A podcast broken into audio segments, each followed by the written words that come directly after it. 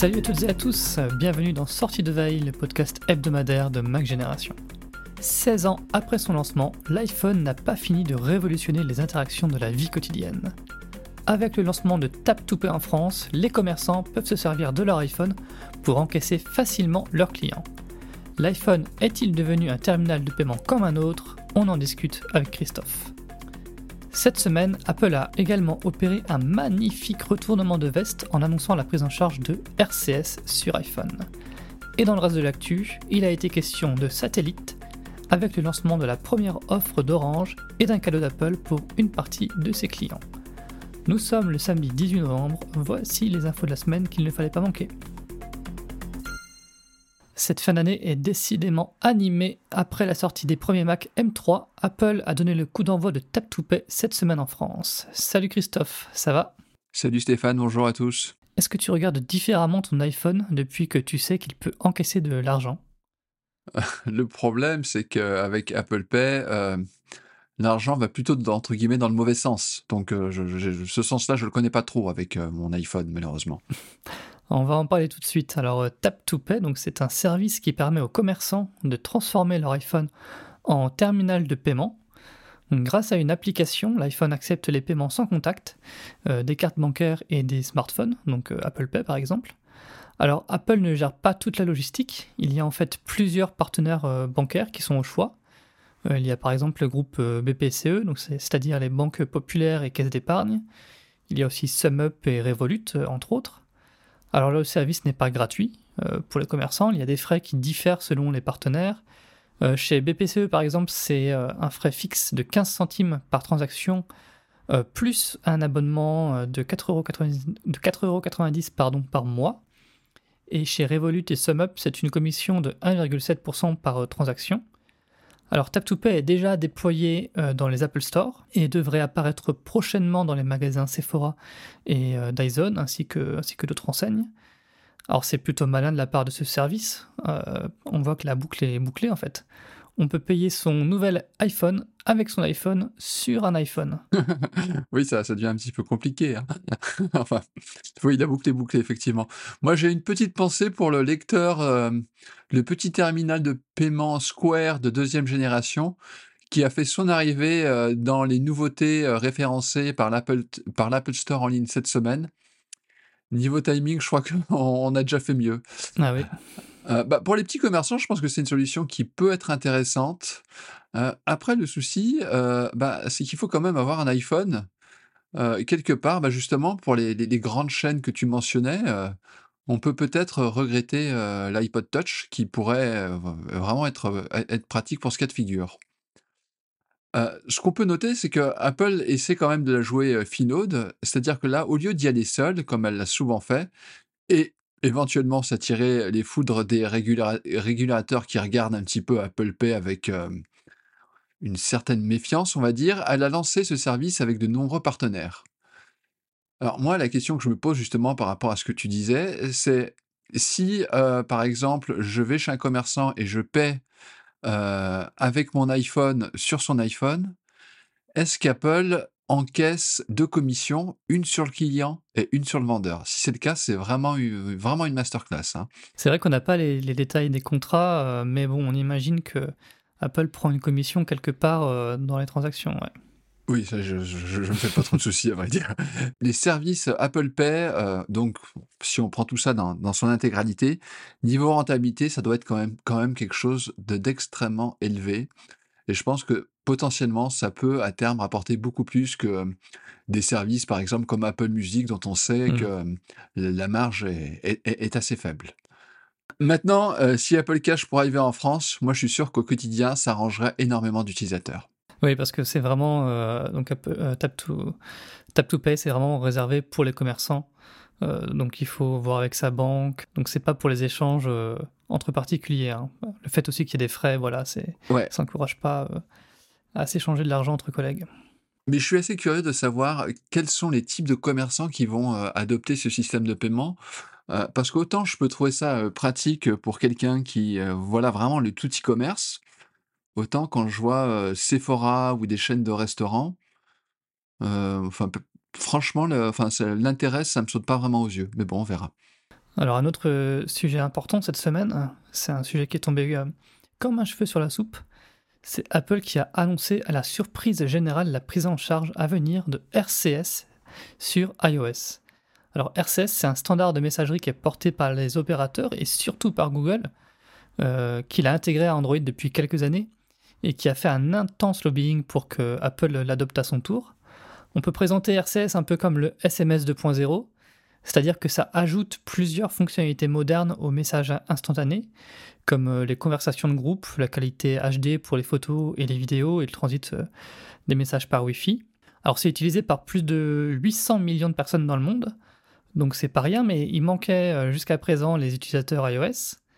Apple ignorait vraiment ce protocole. Tim Cook avait même déclaré, l'année dernière que ça n'intéressait pas ses clients. Qu'est-ce que ça va changer pour les utilisateurs Apple la prise en charge de RCS l'année prochaine? Rien. Les tendances s'afficheront toujours avec une bulle verte et ça, c'est vraiment le plus important. non, mais je rigole. Euh, mais oui, enfin, ce qui est assez étonnant, c'est que je suis pas sûr que euh, les utilisateurs attendent euh, ce protocole avec impatience. Bon, c'est sûr que ce sera plus pratique lorsqu'on veut s'échanger des photos ou ce genre de choses. Euh, parce que le MMS est sympa, mais ça nous ramène quand même euh, un petit peu loin. Oui, parce que quand même, entre euh, utilisateurs Android et, et, iPhone, si tu devais passer par l'application message, c'était pas, c'était pas commode. Oui, clairement, clairement, oui. Mais comme tu le disais, c'est un standard à la base, le RCS. C'est vrai que Google se l'est un peu approprié. mais quoi qu'il en soit, c'est très bien que qu'Apple euh, adopte ce standard et enfin, j'ai même envie de dire qu'il était temps.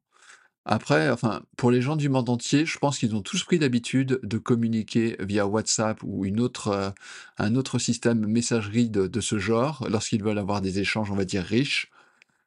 Donc oui, euh, je ne dis pas que c'est une non-annonce, mais c'est vrai que elle est surprenante à tous les niveaux, même par son timing. Alors, quelle mouche a pu piquer Apple pour, pour en arriver là? Et d'ailleurs, pourquoi elle l'annonce maintenant alors que euh, cette fonctionnalité n'est pas attendue avant l'année prochaine? Ça coïncide euh, a priori avec. Euh, c'était, il y avait une deadline le 16 novembre vis-à-vis de la Commission européenne par rapport à l'ouverture du message. Et donc, ça serait sûrement un geste de, d'ouverture, parce qu'on peut expliquer aussi donc que c'est pas l'ouverture d'e-message. e-message va rester sur iPhone intégré à message. Euh, Apple dit d'ailleurs que voilà, pour les utilisateurs Apple, e-message restera un meilleur protocole que, que RCS. Euh, mais bon, c'est un geste envers la Commission européenne. Euh, Apple qui dit bah, voilà, vous voyez, on peut, améliorer l'interopérabilité avec Android sans ouvrir e-message, mais avec RCS. Je le vois en effet comme ça, et euh, à la limite, ce système, moi, je le trouve plus finaux que les espèces de passerelles obscures que euh, l'Union européenne veut mettre entre les différents systèmes de messagerie et qui posent d'ailleurs pas mal de questions de sécurité. Euh, de dire, bah voilà, si votre système de messagerie supporte RCS, au moins il y a un canal de transmission minimal entre voilà les, les, différentes applications et différents services. Et c'est effectivement pas plus mal.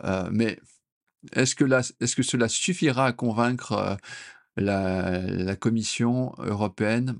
Je sais pas. À, suivre en tout cas. À suivre, ouais. Tout autre sujet, Orange a lancé cette semaine sa première offre de connexion Internet par satellite. Alors en réalité, c'est pas vraiment la première, puisque l'opérateur est une filiale euh, spécialisée dans le satellite depuis longtemps, une filiale qui s'appelle Nornet. Euh, mais cette offre sous la marque Orange doit permettre de mieux concurrencer Starlink, qui gagne du terrain en France. Alors pour 50 euros par mois, l'abonnement satellite Orange comprend un accès illimité 200 euh, mégabits par seconde en download et 15 mégabits en upload. Le kit d'installation coûte 300 euros, mais si vous êtes dans une zone non couverte ou mal couverte en très haut débit filaire, euh, le kit est gratuit grâce au programme Cohésion numérique des territoires. Alors Christophe, est-ce que cette nouvelle offre elle est intéressante pour euh, ceux qui euh, n'ont que du satellite à, disposition? Non, non, non et non.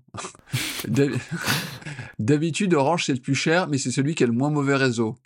Mais là, l'offre, elle n'a pas grand-chose pour elle. Elle est chère et elle est quand même limitée par rapport à ce qu'offre Starlink. Bon, bah, Starlink a un avantage qui va être difficile à Orange euh, euh, de combler, c'est que ces satellites sont plus proches, euh, sont à plus basse orbite que les satellites utilisés par, par Orange. Donc oui, c'est assez compliqué, hein. On se retrouve avec des des des des pings de combien? De 800 millisecondes, c'est ça? À peu près, ouais, avec Orange, ce sera à peu près ça, ouais. On avait quand même publié un dossier complet sur Starlink qui permet quasiment, je dis bien quasiment, enfin en tout cas dans dans dans bien dans bien des cas, de remplacer, on va dire une connexion pas forcément haut débit, moyen haut débit, on va dire. Donc, euh, donc voilà. Moi, je trouve que le succès de, ces offres satellites, car on en parle quand même beaucoup, hein, et je pense qu'il y a, un vrai euh, intérêt euh, chez les utilisateurs, pour moi, ça dénote quand même un, certain échec. c'est la couverture Internet en France qui, quoi qu'on en dise, elle laisse encore à désirer. Alors, c'est une expérience toute personnelle, mais j'ai été cet été en Finlande donc, dans un pays dont la densité est quand même, enfin voilà, il faut, bien se le représenter, 2,5 fois inférieure à celle de la Corrèze. Donc voilà, vous avez de la 5G absolument partout, ou au pire, de la 4G, avec toujours des débits à trois chiffres.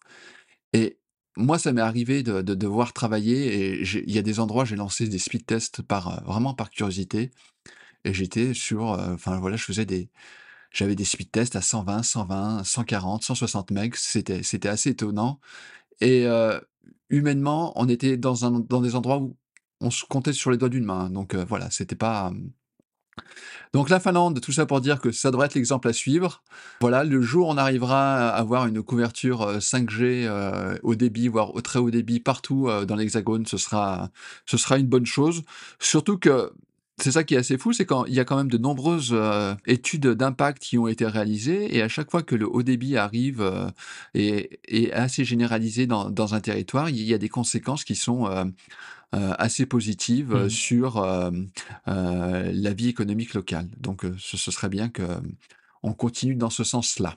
Ouais. Au niveau des tarifs, on peut quand même dire que euh, donc 50 euros par mois, c'est à peu près l'équivalent de Starlink. Je sais plus si c'est 40 ou 50 euros par mois Starlink. Mais en tout cas, là, une grosse différence quand même, c'est que le kit d'installation euh, d'Orange peut s'obtenir gratuitement euh, pour les personnes qui sont mal desservies, tandis que Starlink, voilà, il n'y a pas de subvention. Donc euh, au, départ, ça peut faire une, quand même une différence assez importante pour l'installation. Et on va terminer le tour de l'actu avec une autre annonce qui est liée au satellite, là encore. Apple a annoncé qu'elle allait étendre la période gratuite des SOS d'urgence par satellite d'un an pour certains clients. Ce sont ceux qui ont acheté un iPhone 14 avant le 15 novembre qui auront au total 3 ans de service gratuit et non plus 2 ans. Alors euh, bah, c'est super, on va pas se plaindre de ces cadeaux, mais on se demande un peu pourquoi Apple fait ce geste commercial. C'est pas courant de sa part. Oui, effectivement. Alors, chez Facebook, on dit quand c'est gratuit, c'est toi le produit, mais alors quand c'est gratuit chez Apple, il faudra inventer le, euh, la, seconde partie du slogan, ouais. Euh, non, sérieusement, moi je crois qu'elle n'a pas d'autre choix que de proposer gratuitement cette option. Euh, en, début de mois, alors dans un domaine qui est tout autre qui celui de la santé, Nicolas avait publié un, un très long article et il disait notamment qu'il y a quelque chose qui traumatise Tim Cook, c'est qu'une application donc dans le domaine de la santé puisse générer de la mauvaise publicité pour Apple. Ils sont euh, euh, vraiment très très très méfiants par rapport à ça, peut-être trop méfiants d'ailleurs parce que euh, ils avancent de ce point de vue à, à pas compter.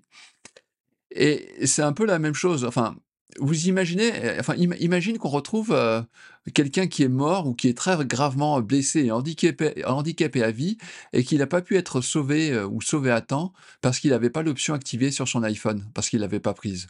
C'est juste impensable.